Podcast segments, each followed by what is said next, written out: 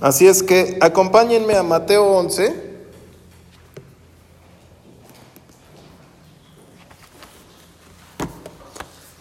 Mateo 11, 18 y 19.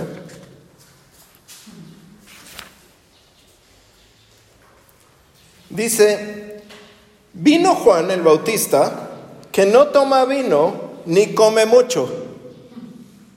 Y ustedes dicen que está endemoniado.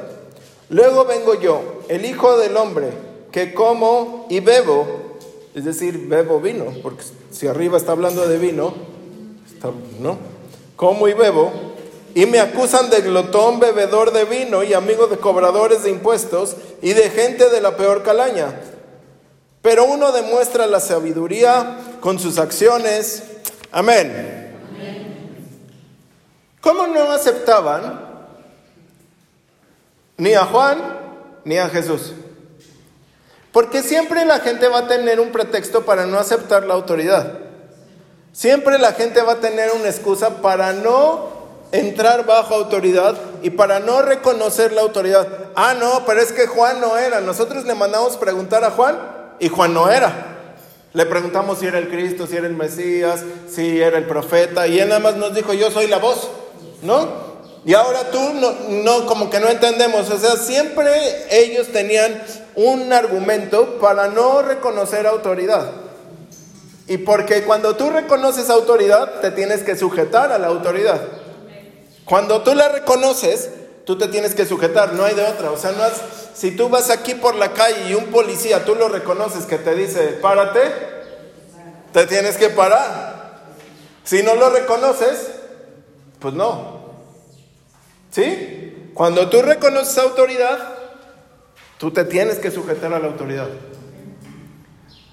A muchos en la iglesia no les gusta reconocer autoridad, por eso no llaman pastores a los pastores, les dicen siervos o varón o mujer de Dios o varona de Dios, está escuchado, con tal de no reconocer que hay un pastorado, que hay un liderazgo puesto por Dios. ¿Sí me... ¿Por qué no se vienen un poquito más al frente para no gritar mucho? Porque vengo del domingo, lunes, martes, mañana clase, jueves vamos a abrir una nueva iglesia en San, José y Turbide. Domingo pues vamos a tener tres servicios, 8 de la mañana, 12 de la tarde y no sé, como 6 de la tarde en San José. Entonces, pues mejor háganse un poquito más acá, acá al frente. Dicen, es que si no reconozco mucha autoridad y... así hablo, así grito menos y se me fuerza menos la voz y cuando te digo te amo, no te, te amo. Sale bien. Ahora, los que anotan, autoridad y paternidad tiene que ser una revelación. Porque si no es así, no vas a encajar con, tu iglesia y no vas a encajar con los líderes y nunca vas a ser parte de ese ministerio. Por eso tiene que ser una revelación. No tiene que ser un entendimiento de, bueno, pues es el pastor y... No. Tú tienes, y ahorita voy a llegar a esa revelación. Y para poder trabajar con un líder en la visión, tienes que pasar un tiempo de aprobación en tu corazón. Gente llega, y ustedes lo han visto, gente llega y no nos aprueban o no se siente aprobada y gente se va. ¿Sí? Porque no es por nuestra culpa.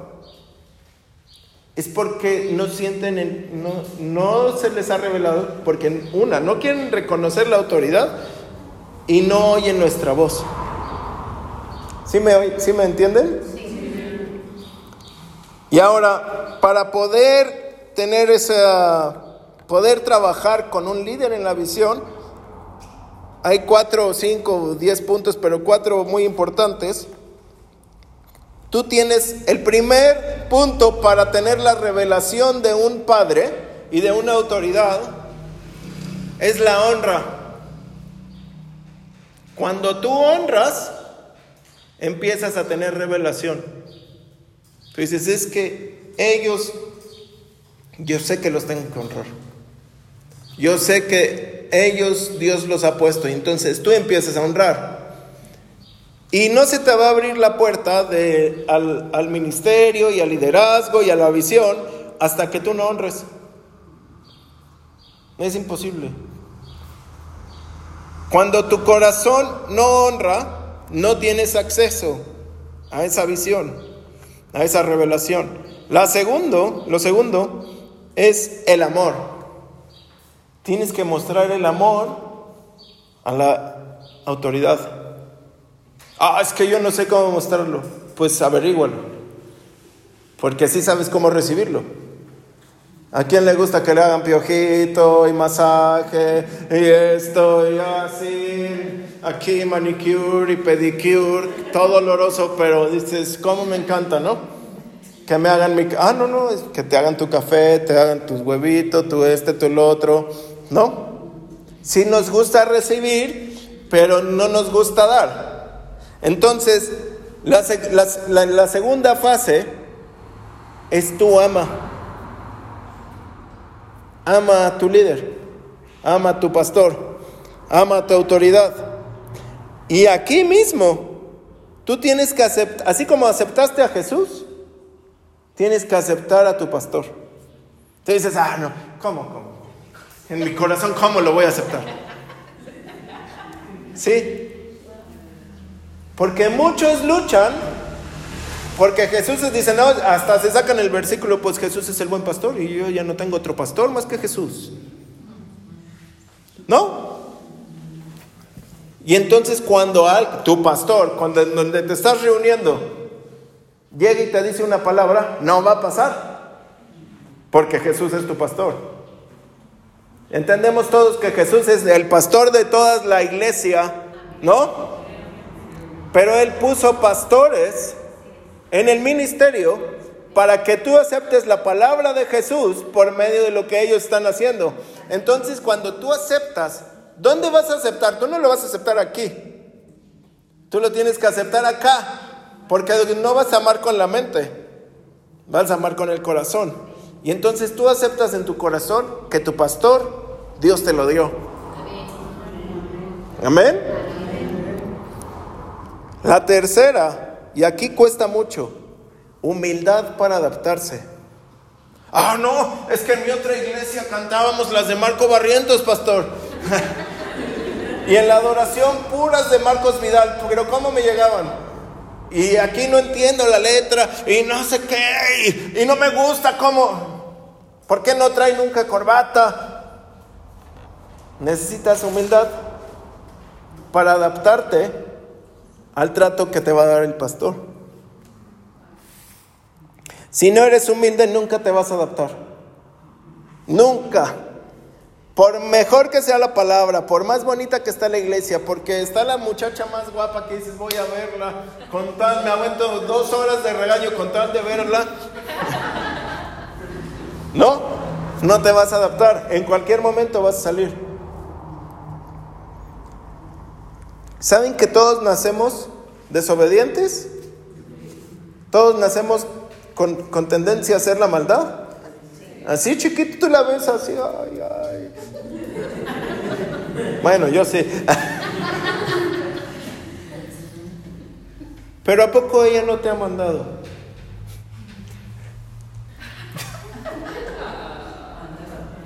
¿Sí? Que de repente se enoja y dice, es que quiero más agua. No te habla así, pero y quiero más. Y ahora quiero que me cargues. Ah, mira, le hace así. Apúrate. Entonces, todos tenemos la tendencia a nacer mandando. Y eso es en contra de la humildad. Cuando alguien le dice, es que ve para allá, ¿ah, yo por qué? Si yo ya me preparé como pastor. No importa. O sea, tú tienes que hacerlo. Porque eso va a demostrar tu humildad. Y la, el punto 4, si lo están apuntando, es tú necesitas una revelación para adoptar a tu padre espiritual. Ah, una la revelación para adoptar a tu padre espiritual. Porque lo natural manda que los padres adoptamos. ¿No? Que los papás adoptamos a los hijos. No que los hijos adoptan a los padres, ¿no? Por eso tú necesitas, porque aquí no estamos en lo natural, estamos en lo espiritual. Cuando tú adoptas a tu pastor, a tu padre espiritual como tu padre, entonces vas a tener acceso a todo lo que tiene el padre. Cuando no, tú vas a hablar, no es que mi pastor de la iglesia, pero cuando tú ya lo adoptaste, tú, vas, tú sabes que eso es tuyo.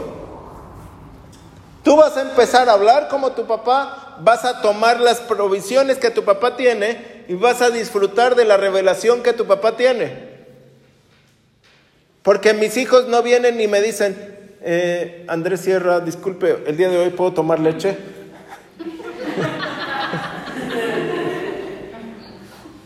Ellos saben que lo mío es de ellos. Porque me adoptaron como su papá.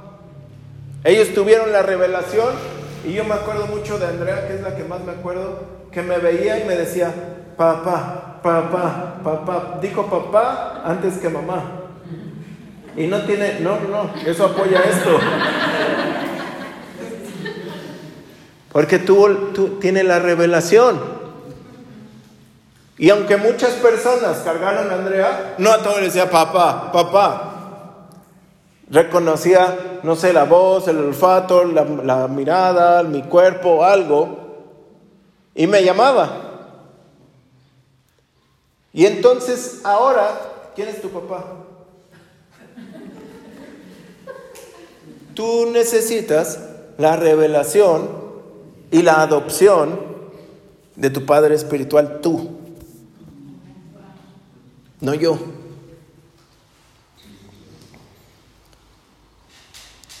En el ministerio, al discípulo se le debe de revelar la paternidad para adoptar a su cobertura como padres espirituales. Y les voy a sacar el verso. ¿Sí se quieren saber cómo es? Sí. Segunda de Reyes 2. Eliseo, Elías se va a ir. Y le dice, vamos a pasar por un montón de pruebas, Eliseo. Dice, pues yo quiero el doble de lo que tú tienes. Cuando Elías está yendo, Eliseo, nunca tenemos registrado que Elías le diga, le diga hijo a Eliseo. Nunca en la Biblia hay Elías llamándole hijo a Eliseo. Pero Eliseo cuando Elías está yendo dice, Padre, Padre, y entonces, ¿qué obtuvo? No se ve que Elías le dijo, ah, sí, ya, chum, ahí te va. Ahí te va el manto. El manto cayó del cielo. Porque tuvo la revelación del Padre. Lo adoptó como papá. ¿Sí o no? Cuando tú nada más aceptas, no, pues el pastor es el domingo, esto, el otro, esa es tu bendición. Pero si tú quieres ir más allá, la revelación de eso tiene que llegar a ti. Y tu vida cambiará el día que adoptas a un padre. ¿Cómo recibir esta revelación? Debe ser engendrado por una palabra apostólica.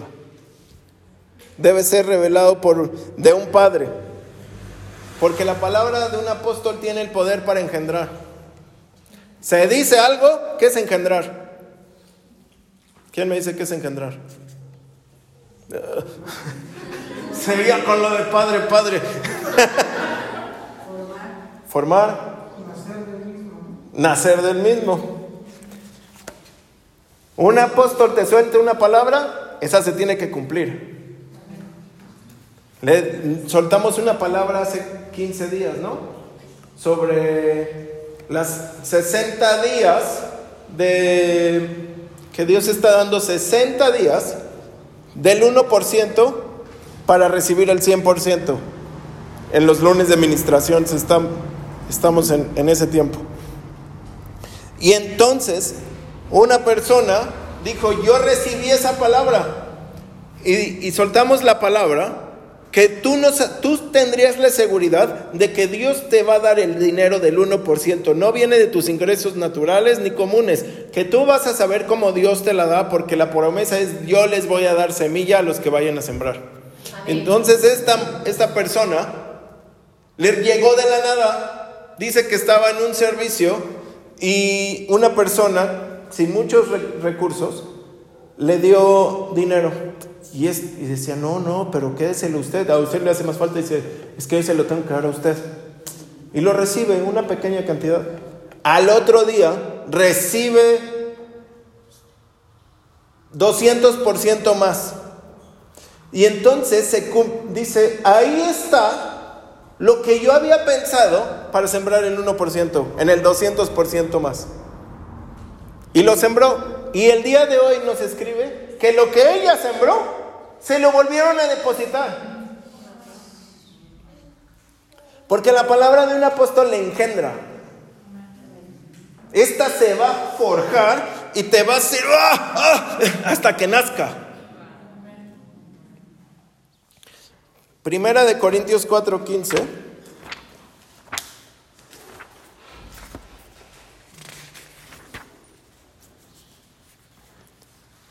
Porque aunque haya diez mil personas más que les enseñen de Cristo, el Padre Espiritual de ustedes soy yo.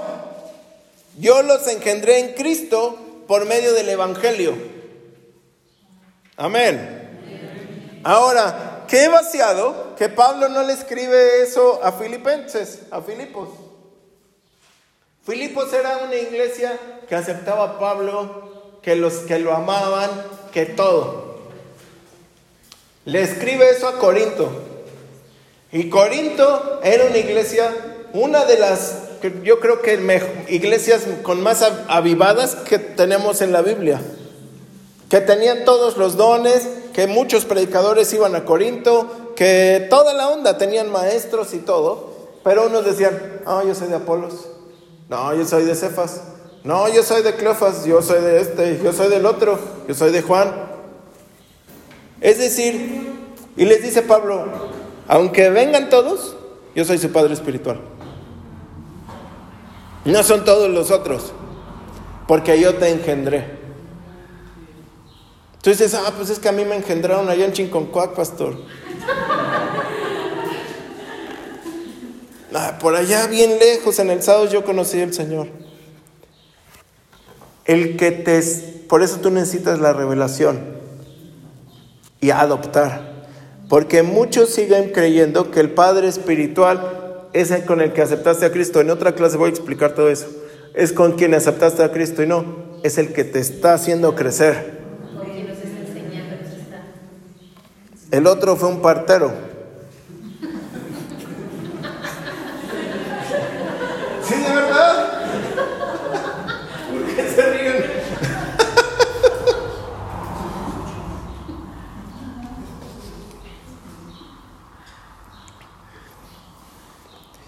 Corinto no reconocía la paternidad de Pablo. Y Pablo siempre estaba este, defendiendo su apostolado. Y siempre estaba defendiendo que eran hijos de él. Porque siempre hay alguien. Ah, no, es que yo soy de... No sé quién. No, estás aquí. Quítate de la mente que tu pastor es Cash Luna. No tiene nada de malo Cash mi cuate, mi amigo y toda la onda, pero es que yo he escuchado eso, yo me reúno, yo escuché una vez, no escuché, perdón, leí. Dice, ah, ¿por qué hubo un congreso donde estaba, no, no sé si recuerdo si estaba Claudio Freyson, Cash Luna y Ricardo Rodríguez? Y dijo, mis tres padres espirituales están ahí. Dije, no hombre, esto sí ya está, pero ¿cómo? Claramente no era ni de, y aparte era mexicano él. Pues ¿cómo van a ser tus papás, oye? ¿A quién le rindes cuentas? ¿Quién te llama la atención? ¿A dónde le diezmas? ¿Uno, uno, uno? ¿O no diezmas? ¿O qué onda? ¿Qué es ser engendrado por la palabra? Es recibir una palabra, amar una palabra y honrar una palabra. Yo recibo la palabra, amo la palabra y honro la palabra. ¿Te dicen algo? Tú dices, yo recibo eso. Amo lo que me dijeron y honro lo que me dijeron. Muchos dicen, ah, pero es que el pastor está tan ocupado. Siéntase honrado cuando les hablamos por teléfono.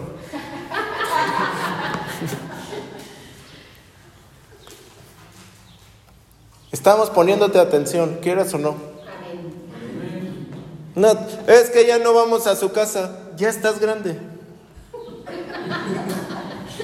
Ya no nos perdemos.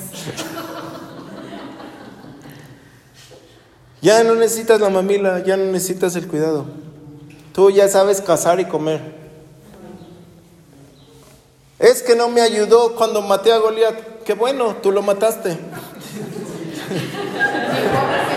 Yo estoy matando a otros, ¿no?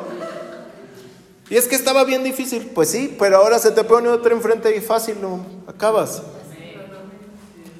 Uno estorba a otros cuando piensa que tú eres mejor que ellos.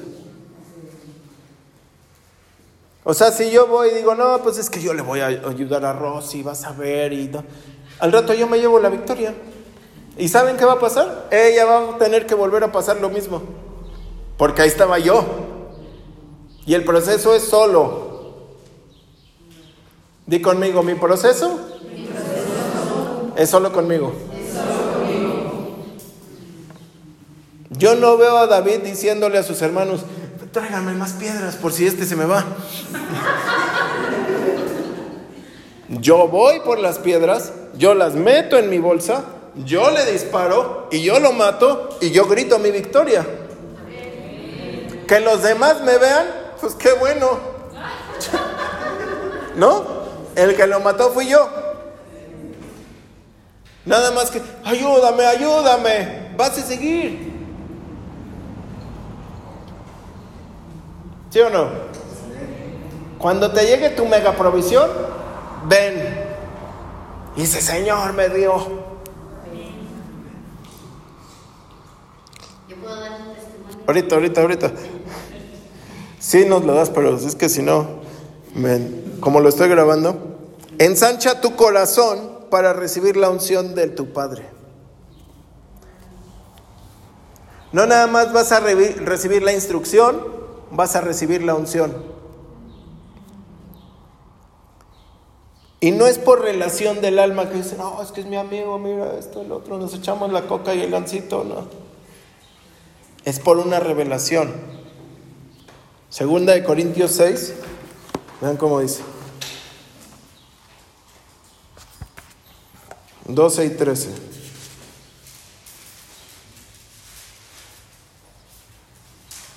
Nosotros les amamos mucho, pero ustedes nos niegan su amor. Les estoy hablando ahora como si fueran mis propios hijos. Correspondan el amor que les ofrezco. Él amaba a la iglesia. Pablo amaba a Corinto como... Uf, yo creo que ninguna iglesia Pablo le escribió tantas veces sobre el amor. Tanto que tenemos un capítulo del amor. Y dice, pero ustedes no me corresponden el amor que yo les doy. Entonces tú no es de que, ah, es que lo amo y le hice carnitas, pastor, ¿no? Bueno, gloria a Dios. Pero nosotros aceptamos todo porque yo sé que me lo estás dando de corazón. Pero es en la revelación que tú vas a amar. Por eso necesitas ensanchar tu corazón. No es corazón de condominio, es un loft, es una bodega lo que necesita hacer tu corazón. No es así como que cuartitos. Y en este pedacito ahí entra el pastor, y en este la pastora, y en este y en el... No, no, no. Todo. Y viene, si no es por conocimiento, ¿a dónde te es revelado? Si no es por conocimiento, ¿a dónde te es revelado tu Padre Espiritual? Al Espíritu. Es algo espiritual. Y no es, aquí nosotros nunca les hemos dicho, dígame papá, dígame mamá, dígame, salvo en un discipulado dijimos, cuando tú nos veas así, tú vas a poder entenderlo y cuando tú lo estés confesando, tú vas a poder entenderlo. Pero necesitas la revelación para poder decirlo. No es porque, ahí está, ahí está, papito, y esto y el otro. Es porque necesitas la revelación. Tal vez nunca nos llamen así. Pero yo sé que algunos sí van a empezar a reconocer, van a decir, es que es mi pastor. Y más que allá, es mi apóstol. Necesitas entregarte, como decíamos la vez pasada, para servir. ¿Qué es entregarte? Morir. Cuando tú este, quieras servir bajo la autoridad, necesitas morir. Necesitas morir, morir, morir. Como dice Pablo, todos los días muero, mato mi carne para dejarte enviar en la visión de quién. ¿De qué estamos hablando? Del Padre Espiritual. El Padre te va a decir, es que tienes que hacer esto. Y tú, ah, es demasiado. ¿No? Pero si tú mueres, lo vas a lograr. Porque el papá está viendo. Le decimos a Santiago, ya no le hagas así, porque esto te puede pasar porque el papá ya vio, ¿no? ¿O quién tuvo hijos que les dijo, no vayas para allá porque está esto? Y el hijo no lo veía y pasaba lo que tú habías visto, ¿no? Y lo viste sin verlo.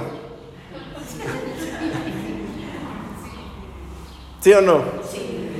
Y entonces Dios ve y, y, le da la visión espiritual a los padres y dice, es que esto va a pasar. Lo que pasaba con este hombre ¿Cómo se llama?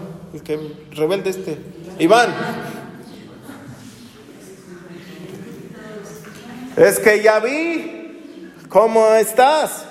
Y si no vas a, y, y si tú estás haciendo esto, vienen, o sea, puedes estar toda la vida en rebeldía sin reconocer paternidad.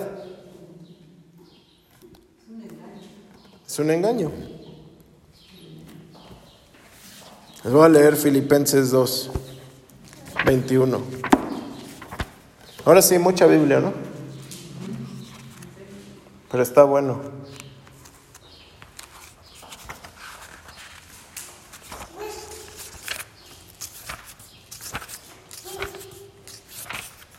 Filipenses 2, 21.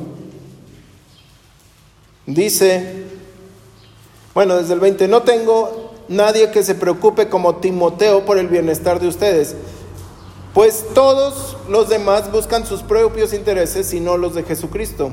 Pero ustedes ya conocen la conducta de Timoteo. Él como hijo junto a su padre ha trabajado conmigo en anunciar el Evangelio. Espero poder enviarlo tan pronto como que sepa qué va a pasar conmigo. Es decir, Timoteo estaba junto a Pablo trabajando. No es que estaba junto a Pablo comiendo este, tacos de pescado, ni haciendo velas. Estaba trabajando en el Evangelio. Y entonces, ¿a quién va a enviar? Al que está ahí trabajando. Al que se va a morir en el envío. Y va a decir, pues aunque esté lejos de mi padre, yo voy a ir. ¿Sí o no? Los hijos sufren un proceso. un proceso de maduración, de crecimiento. Y a ese es al que tenemos que enviar. Y ese va a ser el enviado. El que no quiere ser procesado, pues se va a quedar en la casa. Va a ser enviado significa que te vamos a poner a trabajar. No es que todos los vamos a mandar y la iglesia se vació.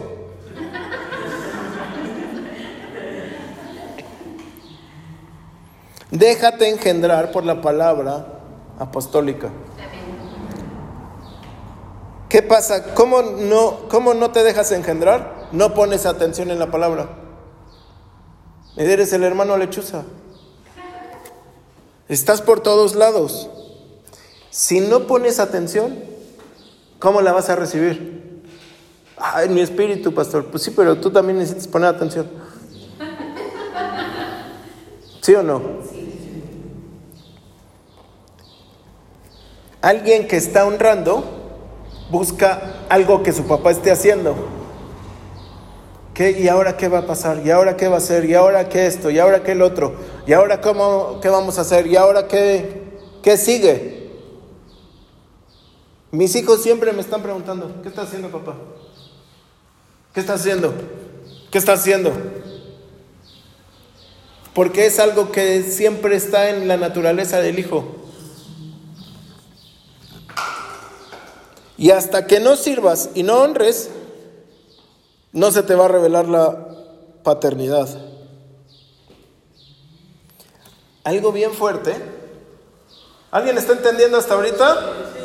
¿Sí están entendiendo? Igual nada más yo estoy hable y hable y dicen, ¿qué? ¿Qué? Si intencionalmente te cierras o te aíslas o las dos, no te, no te quejes de que después eres estéril. Alguien que no recibe paternidad no puede engendrar. Alguien que dice, no, no, es que mi pastor es Benijín. Pues entonces vete a la iglesia de allá. Y que él vea tu cara y cómo te estás de malas en los servicios. ¿No? O sea, como estás aquí, adopta a tu papá. Y entonces vas a tener, este, se te va a quitar lo estéril. Ahora, otra cosa muy importante, en esta revelación hay que tener corazón de hijos niños. El niño eh, puede ser niño en buen sentido y puede ser niño en mal sentido mala onda, en maldad. Pero hay que tener el corazón de un hijo, en buen sentido, niño. Mateo 11, vean, este está buenísimo. Si no les explota ahorita la cabeza, de verdad que... Mateo 11, 25.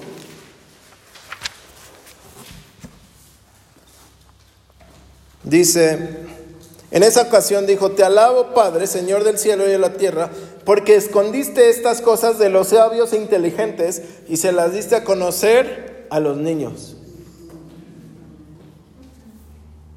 Y entonces, ¿por qué te estamos enseñando ahorita? Tú ya no eres niño.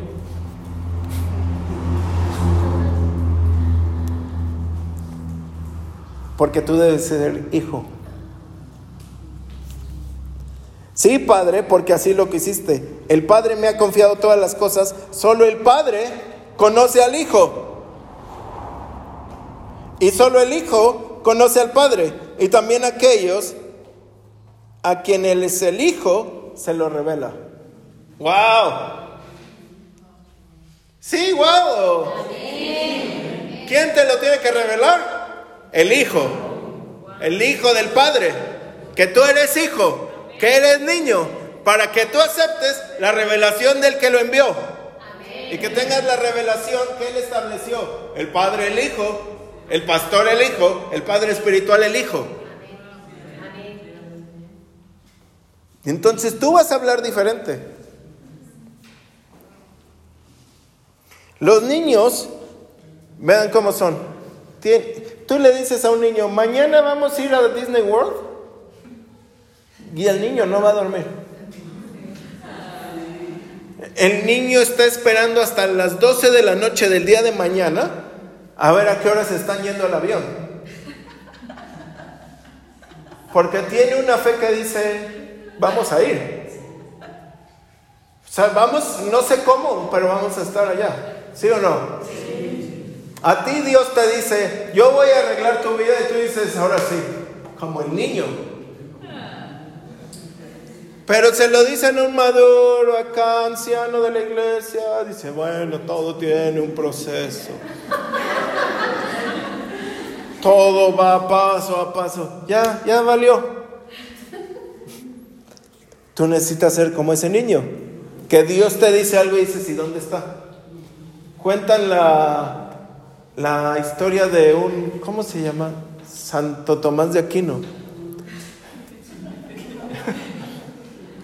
Es historia, no sé si sea verdad o no, pero decían que era que cuando estaba estudiando en el seminario, le llaman, ¿no?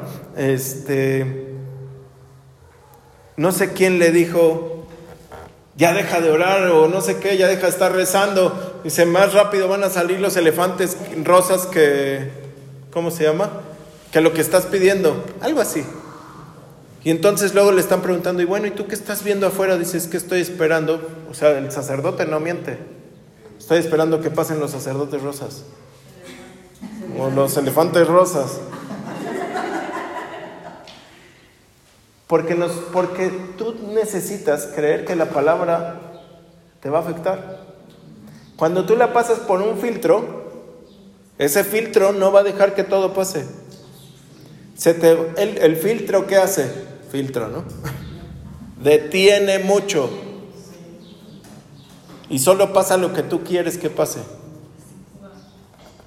En el filtro de café, echamos el café y no va a pasar el café, va a pasar el agua. Y cuando tú pones un filtro en la palabra, solo vas a recibir lo que tú ya estás acostumbrado. Pero cuando tú eres como niño, el niño no tiene filtro. El niño tú no le puedes decir, ay, ¿y cómo nos vamos a ir a Disney World? No. ¿Para qué andas de bocón? ¿No? Y tiene una expectación sobresaliente. Le dices, ten un millón de pesos. ¡Ah! Dulces para todos. Y está feliz, dicen que me los voy a gastar y no sé qué, y, y todo. Y a ti Dios te da una palabra y no te emocionas. Yuhu.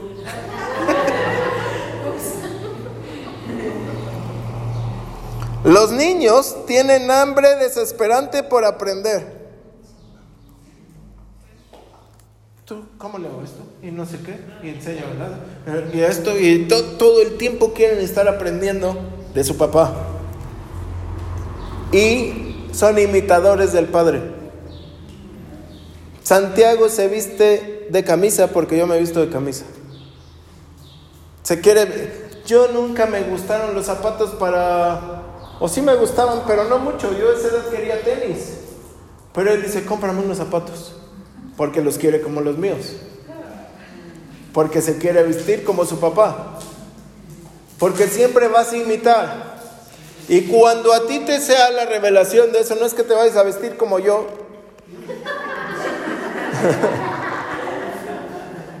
sino que dice Pedro, dice la palabra, imiten a sus pastores.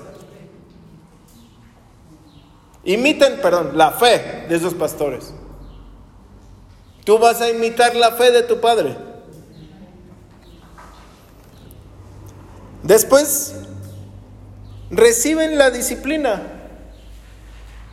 Yo he disciplinado a mis hijos y al rato llegan y dicen, perdón papá, es que esto, el otro, no sé qué. ¿Verdad? Y se acercan otra vez conmigo. Pero el que no es hijo, lo disciplinas, ah, de mejores iglesias me han corrido.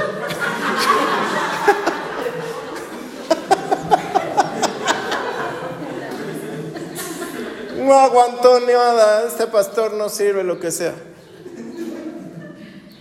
No es hijo. Dice, lleven mi yugo, porque mi yugo es fácil y ligera mi carga. ¿A qué se refiere el yugo? ¿Qué? El yugo era lo que los maestros les enseñaban, Gamaliel, los fariseos, y le decían, ah, tú Natalia, ¿quieres mi enseñanza? Pues vas a llevar mi yugo. Y es difícil mi yugo. Y no sé qué. Y te va a costar porque yo enseño la Torah así. Y el Señor está diciendo, ¿quieren mi yugo? Es fácil y ligero. Lo mío es fácil. Bautícense con mi yugo, porque es fácil y ligero. Dice en el 28, lleven mi yugo y aprendan de mí, que soy manso de corazón y humilde. Así hallarán descanso para el alma, porque mi yugo es fácil de llevar y mi carga es ligera. Cuando tú no estás avanzando, es cuando llevas el yugo de otra cosa y está pesado sobre ti. Cuando no se te está haciendo fácil, es porque estás en pecado. Y cuando no estás avanzando rápido, es porque estás haciendo cosas que a Dios no le están agradando. Entonces el yugo para ti es pesado y es una carga. Pero cuando tú llevas el yugo de Jesús, es fácil y ligero. Y entonces tú vas a poder hacerlo. Clave para que se te revele la autoridad. ¿Quieren saber cuál es la clave así? Dígame la clave, dígame. ¿Sí? Ser manso. No menso.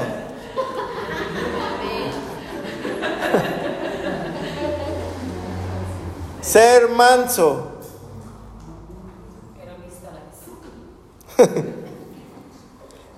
Todos ellos llamaban el yugo de los rabí.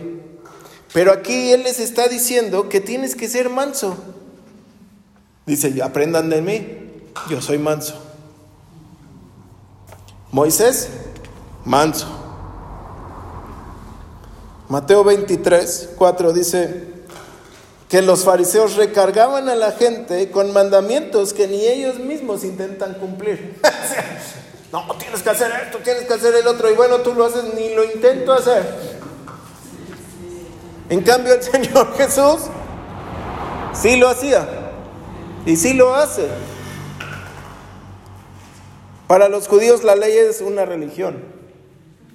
Para nosotros la ley, la Torah, es una revelación de Jesús.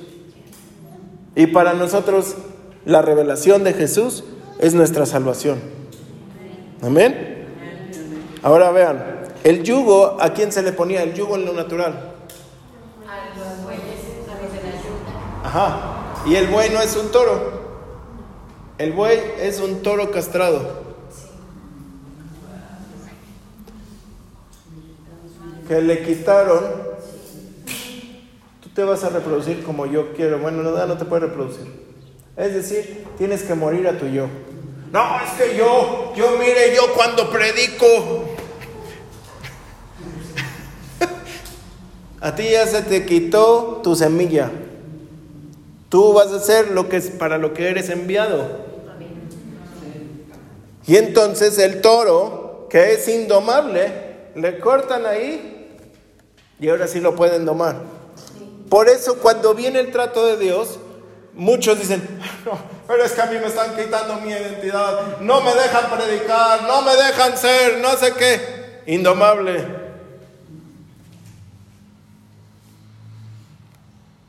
Una semana sin predicar. Una semana. Si yo he estado a veces, ¿cuánto tiempo estuvimos sin predicar? Años. Esperando una oportunidad. Y Dios te dice, no. Si tú te sujetas a lo que Dios te, verdaderamente te está diciendo, te está castrando. Te está quitando todo lo que tú pi- piensas que esa es la- mi fuerza. Yo voy a hacerlo. No, no, no, no. ¿Quieres que Dios te ponga su yugo fácil? Chum. Vas a ser un buey. Es alguien que muere a sí mismo. Así dice la Biblia. Ustedes transformaron mis palabras. Todavía están como en la cueva de Adulamo.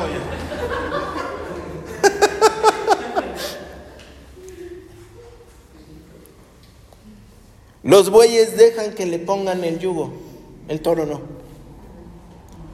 El toro, ah, no, este no, eso no. El, el buey se vuelve manso. Y lo vemos en los perritos también, ¿no?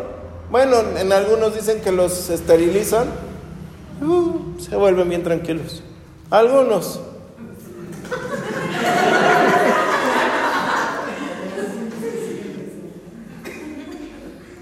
Ahora, no existía, porque era el, el, yugo lo tenían que hacer porque los toros que se usaban, no todos los toros son iguales, ¿no? No. los hacen en producción masiva, cada toro es diferente. Y entonces se hacían con madera especial para un toro, para un yugo, para un buey, perdón. Sacaban la medida y entonces le hacían el pedazo de la madera para jalar. Y no hay un yugo igual para todos. Por eso cuando llegan, es que yo quiero lo mismo que tú. Pues es que no. Porque a mí Dios me diseñó mi yugo. y cada yugo es diferente. Algunos son muy buenos para tocar la guitarra, como el pequeño, ¿no? Otros serán buenos para cantar, otros serán buenos para predicar, otros serán buenos para arar, otros serán buenos para diferentes cosas, pero cada yugo es diferente. Y no le va a quedar a nadie más. Y cuando se moría el toro, se rompía el yugo, ya no servía. Amén. Ahora, cuando todos están diciendo que es bien difícil seguir la ley, todos los fariseos están diciendo, uy, no, yo llevo 612, me falta una por cumplir. Yo voy en la 590, yo soy buenísimo, porque tú ibas con el mejor maestro. Y ahora aparece Cristo y anuncia que lo que Él tiene es distinto a todos los demás. Que su enseñanza y su mandato y su yugo es fácil. Todos los demás presumían Vente, porque yo ya llevo 20 años y apenas voy en las 600. Lo que Jesús nos dejó no es difícil. Lo complicamos porque lo queremos hacer a nuestra manera. Ponemos las cosas difíciles porque según así valen la pena. ¿Sí o no? Sí. Y la aplicamos para todo, pero en Cristo no. Los humildes y sumisos de corazón y en espíritu son claves para que la visión de la paternidad, de la autoridad y del ministerio se genere. Me voy a volver a repetir por eso, sobre aquellos que... Los humildes, sumisos de corazón y de espíritu son claves para que la revelación de la autoridad, la paternidad y del ministerio se genere. Primera de Juan 5. Primera de Juan 5 o Juan 5, no me acuerdo.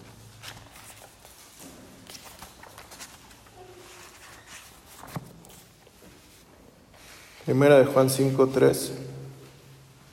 Amar a Dios es obedecer sus mandamientos y eso no es difícil. Amar a Dios es obedecer sus mandamientos y eso no es difícil. Porque el que es hijo de Dios puede vencer el pecado y las inclinaciones al mal, confiando en la ayuda de Cristo, que Cristo puede ofrecerle. No es difícil. Es fácil. Amén. La humildad es el secreto para que la revelación te tome. La mansedumbre para que tengas la revelación. Y la humildad para que te tome. Los altivos se estancarán, pero los humildes se acelerarán. Amén. Toman la visión. La humildad no es ser acomplejado. Ay, no, mira, es que no. Este, yo, mis pantalones rotos, zapato, ando descalzo. Teníamos en la panadería, llegaba un hombre que le apodábamos el humilde, ¿verdad? Y andaban en una Jeep Patriot del año. Pero si es que yo quiero ser humilde, pues decía, o sea, él no quería las riquezas, dice, me da pena andar esto en esta camioneta. Y yo decía, pues, entonces, o sea, no tiene coherencia tus palabras, porque no sabes lo que es humildad. Tú puedes tener gente rica que es humilde y gente pobre que es soberbia. La humildad no es ser acomplejado, sino eh, confunden humildad con inseguridad. Y la humildad es ser seguro. Yo estoy seguro de que Dios me mandó a decirte eso. No vengo acá. Yo estoy seguro, ¿eh? Alguien seguro no tiene que venirte a comprobar nada. Yo sé que Dios me dijo, voy a orar por ti. No, no te voy a mostrarte nada. Alguien inseguro siempre va a querer tener el reflector. Siempre va a querer, es que mira, yo esto, yo el otro, y así lo voy a hacer, y ahora sí vas a ver que yo soy. Y te va a estar mostrando que no es humilde, sino que está lleno de inseguridad. Los humildes menguan para que el reino crezca. Eso es lo que hizo Juan el Bautista. Ahora es mi hora de menguar para que el Cristo crezca. Amén. Y cuando se, cuando se hace difícil y pesada la carga, con el pecado oculto, cuando el orgullo te engaña, cuando te hace creer que mereces y reclamas que algo Dios que, no, que Dios no tiene para ti. Cuando serviste y dices, es que yo merecía que ellos me llevaran a comer. Tú no mereces nada. Yo merecía que me invitaran. No mereces ninguna invitación.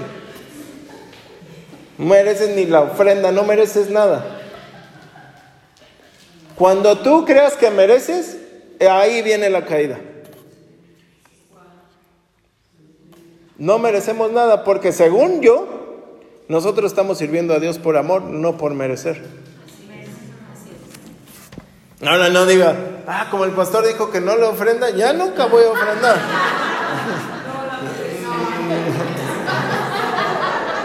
luego, luego, ahí la voy a agarrar en sus mismas palabras.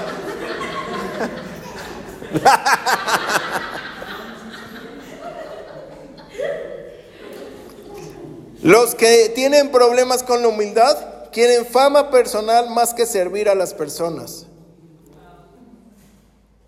Este hombre, Iván el rebelde me decía, Iván el gigante, vamos a ponerle así. Dice, un día va a llegar en donde todos me van a ver, donde seré visto. ¿Cuántas veces hemos orado? Y yo sé que mi esposa ha orado y yo he orado es decir, Señor, que tú seas visto. Que tú seas visto, que tú seas oído, que tú seas, Señor. Que tú seas el que enseña, que tú seas el que ministra, que tú seas tú. El domingo lo que pasó, yo estaba por allá y el Señor acá haciendo su trabajo, oye. Estábamos en, como digo yo, papando moscas en otro lado, ¿no? Bueno, estábamos ministrando en otro lado. Y acá pasando otra cosa. Porque Él es. Pero el que tiene problemas de inseguridad, ah, no, que me vean a mí. ¿Y dónde está un escalón más alto?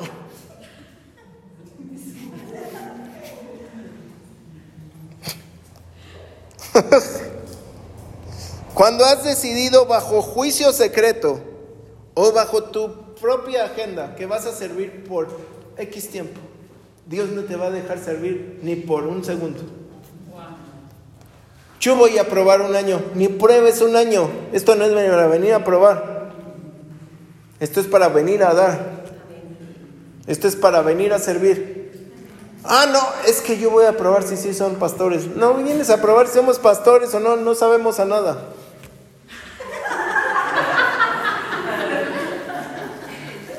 Yo no te vengo a comprobar si soy pastor o no. Tú vas a oír la voz y Dios te va a hablar.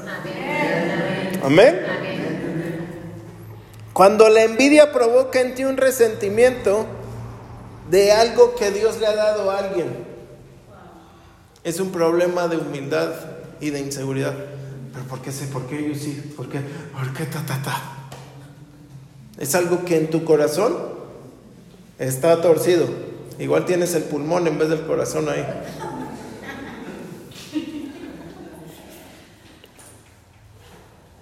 Por soberbia, escondida, y ya no tan escondida, pretendes usar la obra para alcanzar una posición o lo tuyo propio. Nunca usen, nunca usen el escalón de su Padre Espiritual para alcanzar lo que tú tienes que lograr. Nunca pienses que como este, esta persona está en el escalón que yo necesito para llegar allá, voy a usar esa conexión.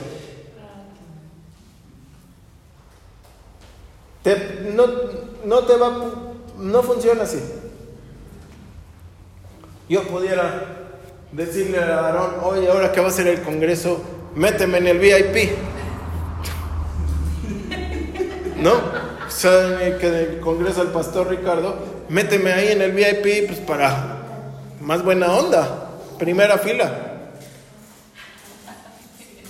Y no es que y no es, no es, no es la cobertura de nosotros no, nada, pero no es, no es la conexión que yo voy a usar. Dios nos dará una conexión para nosotros estar en el lugar donde necesitamos estar. Amén. Estaba orando estas semanas por una iglesia que eh, la que estuvimos ministrando por una semana en Washington, en Guala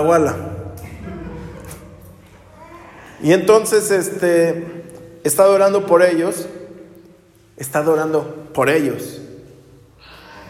Y entonces, este, ayer en, su servicio decía este Pablo David, se llama el pastor Pablo David, estaba hablando del perdón a los padres.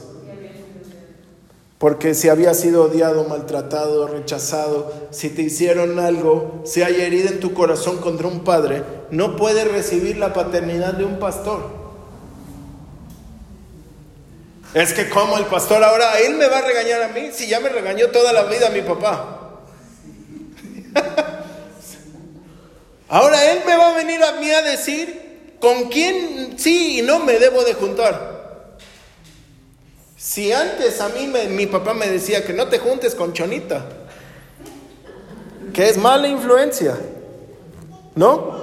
Y entonces él estaba hablando de eso, y de verdad que es cierto.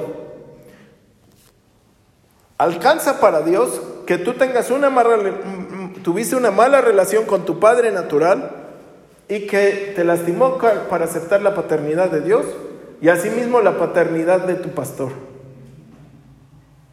No aceptas, al tú no aceptar la paternidad, tú no aceptas la palabra. Y por eso cuesta tanto el cumplimiento de las promesas en diferentes casos. Y de repente dijo, gracias por la paternidad de André. Yo, me, yo dije, ¿qué, qué? O sea, yo, estaba papando moscas de verdad, estaba haciendo chocomil, que dije, ¿qué dijo? Todo, así como la que la Liz me quedé igualito.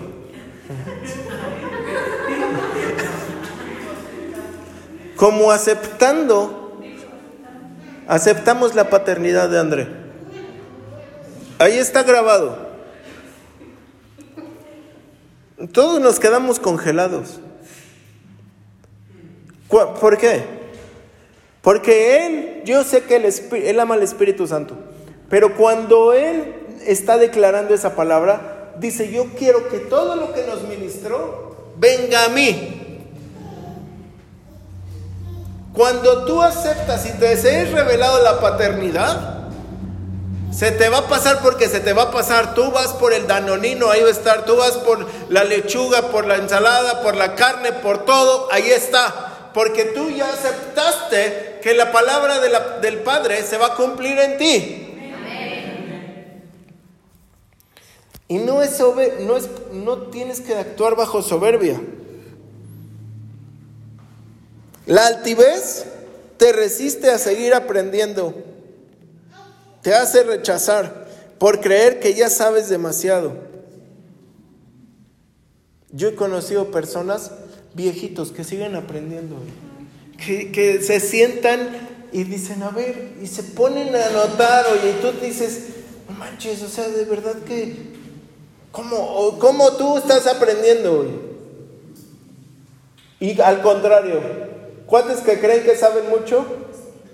Y no saben ni cuántos libros tiene la Biblia. 24 me responden.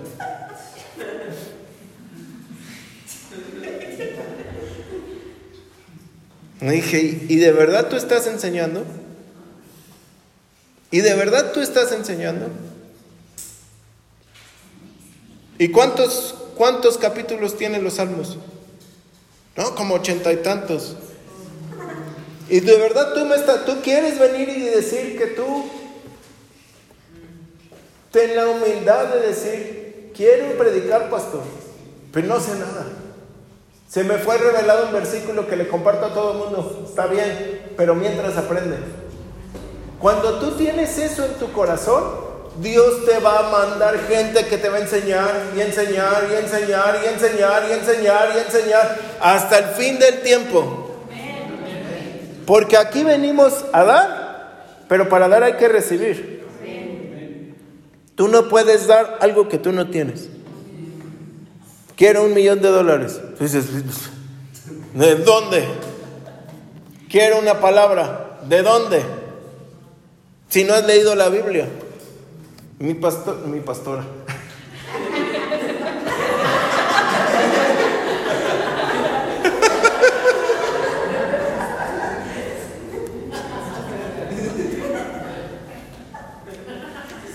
Mi esposa, la pastora, mi pastora.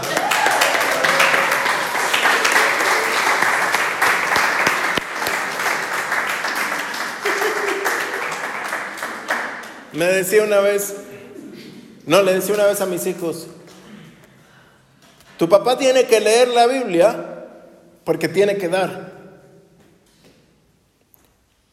Y tenemos que leer para, para dar, no me puedo estar. Pues, ah, vamos otra vez a Juan 3.16.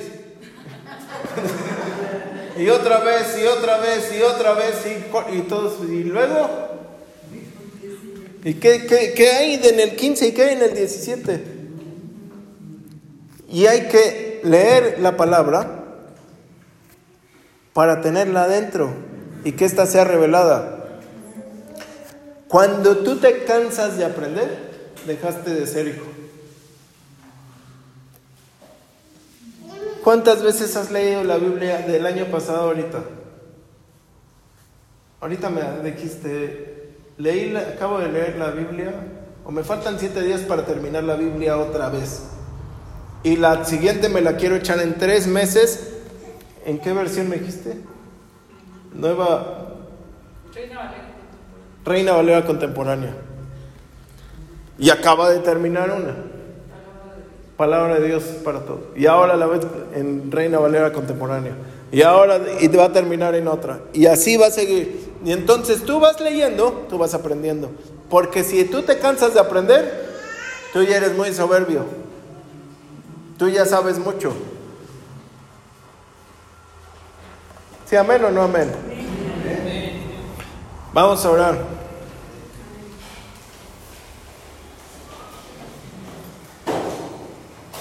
Cuando sabes demasiado no te dejas corregir.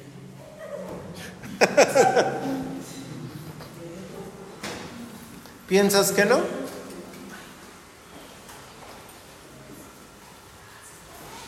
Como dice el cuate este sabio, yo solo sé que no sé nada.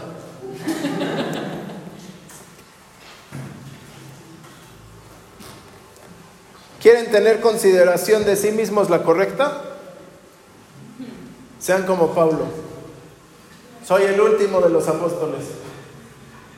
Soy el más pecador que todos. Soy un siervo. Soy un... ¿Cómo? Soy siervo. No soy nada.